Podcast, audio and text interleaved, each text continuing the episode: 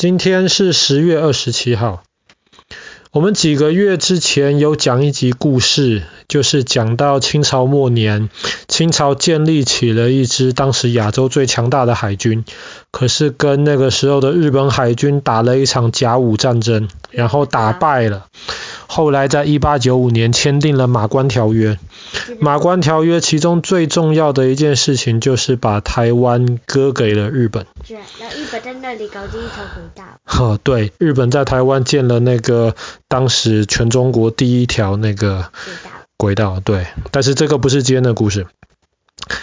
日本。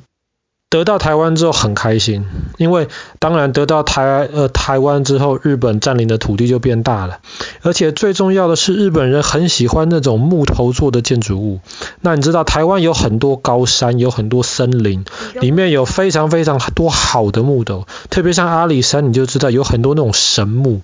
可能好几百岁、好几千岁的那种很好的那种木头。所以当时日本人占领了台湾之后，他们就派很多人到森林里面去，专门找那种好木头，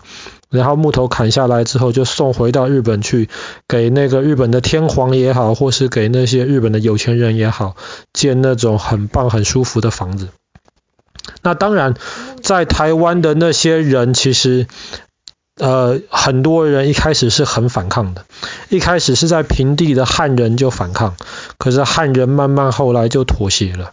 可是除了汉人之外，在山地里面其实住着非常多原住民。这些原住民其实跟日本人一直以来都有很严重的冲突，因为日本人的目的就是要进到山里面去砍森林。可是对于原住民而言，这些山、这些森林是他们的家，他们生活的地方。今天忽然有这些日本人入侵，他们当然很不愉快。所以后来他们冲突越来越多。日本一开始是派军队去打这些原住民。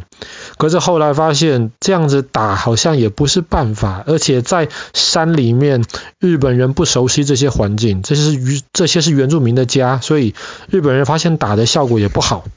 后来日本人就在台湾中间有一个地方叫做雾社，雾社可能是因为有很多雾吧，所以叫做雾社。那雾社在山里面是一块平地。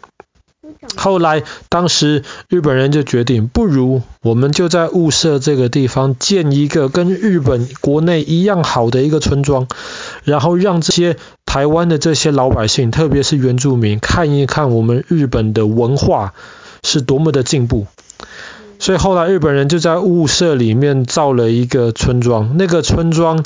从当时的标准来看的话，哇，真的跟日本国内的村镇是一模一样的。在那个村庄里面，当然有警察局，但是也建立了邮局，也建立了学校，然后房子都盖得非常非常的漂亮。然后主要一方面是吸引一些日本人到雾社这个地方去住，二方面是让这些砍树的这些日本人在雾社这个地方，等于说有一个基地，他们可以休息。当然也让原住民这样看。那一方面建立这样子模范的村庄，二方面日本人也很怕原住民造反，所以你知道打猎要枪嘛？原住民很多是很喜欢打猎，这样子的话猎到的肉可以当食物吃。日本人严格限制原住民的打的打猎，因为怕他们有枪，容易造反。所以原住民如果要打猎的话很麻烦，需要到警察局里面透过很多的申请才可以。那除了打猎之外，我们知道原住民他们很喜欢有那种编织的很漂亮的衣服，那么这些不同的颜色就是要去染不同的线嘛，把线染成不同的颜色嘛。那么以前他们怎么染线？就是他们要去种一些植物，从植物当中提炼出这些。可是当时日本人也不让原住民去种这些植物，原住民要种这些东西的话，他们也得经过日本政府的批准。因为对于因为对于日本人而言，特别在山里面，这个地是很宝贵的。所以虽然日本的村庄、日本的城镇很漂亮，可是原住民心中其实非常非常的的不开心。因为日本人给他们的那个文化压力很大，而且你想想看，又不让你做衣服，又不让你打猎，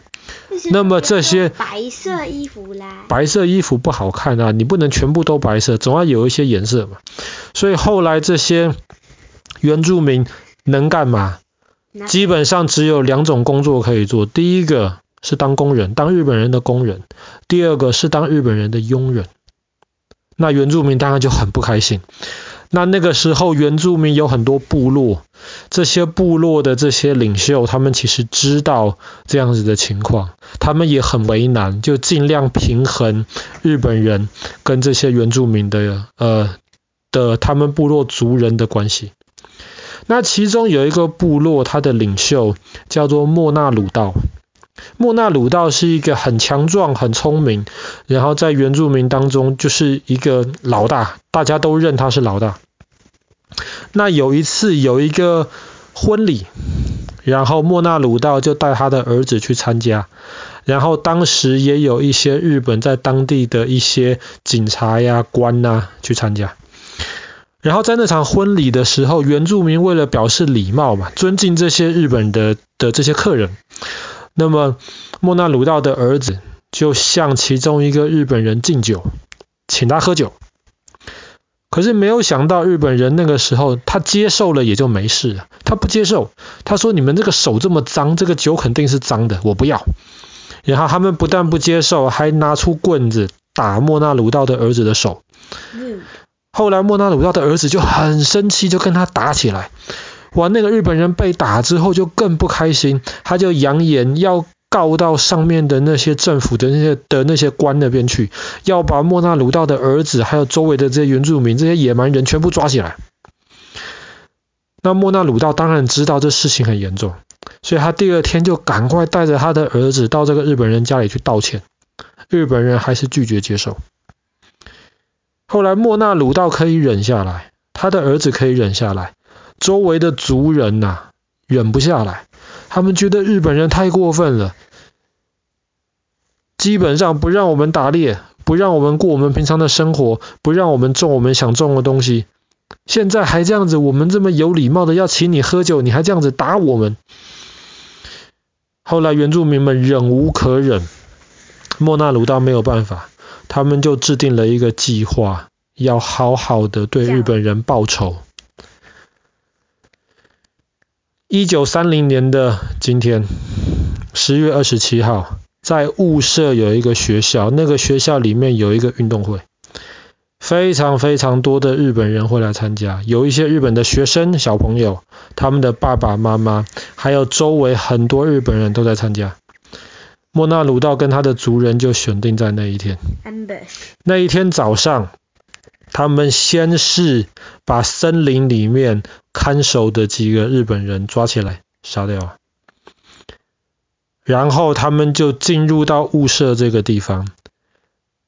他们先占领了当时打电话的那个电话局啊，把电话线切掉了，把当时有一个轻轨小火车火车线破坏掉了，不让外面的日本人知道里面发生什么情况。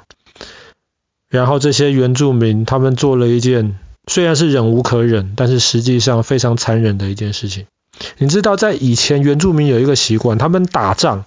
打仗是男人跟男人间的事情，所以你怎么样对你的敌人都可以。但是因为打仗是男人之间的事情，所以即便是敌人，他们那一边的女人或孩子，都是不欺负的。可是，在这一次，在雾社，在那个体育场，在那个学校里面，不但把日本男人，把里面的日本女人跟小孩全部杀死。但是莫那鲁道很清楚的知道，他们这一次对付的只是日本人，所以在雾社里面还有几百个汉人，他们就把这些汉人都送出去，叫他们离雾社这个地方远一点。那还是有一些日本人逃出去了，逃出去之后，这个新闻带出去，当时在台北那些日本政府里面的一些官员全部吓一大跳，这些原住民造反了，造反了。其中有一个大官就说，这些原住民都是野蛮人，跟野兽一样，干脆全部杀光算了。他们就决定派军队进到雾社这个地方。原住民一开始大概有三百个人，他们一开始在雾社里面防守，可是日本人的军队拿着新的那些枪啊、炮啊进来，这些原住民发现他们很快就守不住这个地方了。莫那鲁道就带领他们往森林里面撤退。你知道，在森林，在森林里面，炮、坦克车这种东西都进不去，然后拿着手枪的士兵还是可以进去。但是森林里面，对，因为有很多树，而且日本人不熟悉里面的地形，这是原住民的家，所以后来在森林里面，莫那鲁道跟他的族人就跟这些原，呃，就跟这些日本军队僵持了几天。可是日本人太多了，火力太猛了，后来他们没有办法，他们就继续往山上退。山上很多是悬崖峭壁，然后有很多那种大石头挡在那边，很高大的那种石头，很多人都爬不上去。后来莫那鲁道就带他的这些族人躲到那个悬崖跟石头的那一边，在那边日本人发现他们没有办法，那个地形太险了。后来日本人就决定，他们就派飞机，可是飞机上丢下来的是当时。其他国家全部禁止的毒气弹跟燃烧弹，就是丢下来全部都是大火，或是全部都是毒气。这个是非常残忍的武器，残忍到当时国际之间是禁止使用这些武器的。但是日本人为了向向这些原住民而报复，就用了这些被禁止的武器。那莫那鲁道跟他的族人在那边守了一段时间。可是，一方面那个时候是秋天，本来该收割食物，他们是为了造反，没有办法收割食物，他们的食物慢慢就不够了。再加上日本人丢下来的的这些毒气弹，实在是太可怕。所以后来莫那鲁道跟他的族人就决定在悬崖上面结束自己的生命。那么这一场事情被称为雾社事件。雾社事件是日本占领台湾之后最后一场，就是在台湾的这些老百姓用武力去反抗日本人。那其实很残忍。那不管是莫那鲁道跟他的族人们忍无可忍，对日本的女人跟小孩下手，或者是日本人报复，他们用了毒气弹、用了燃烧弹对付莫那鲁道跟他的族人。那整场雾社事件其实是一场的悲剧。那它在整个日本占领台湾的这五十年当中，也是一件非常重要的事情。好了，我们今天的故事就讲到这边。发生在一九三零年的今天，十月二十七号的雾社事件。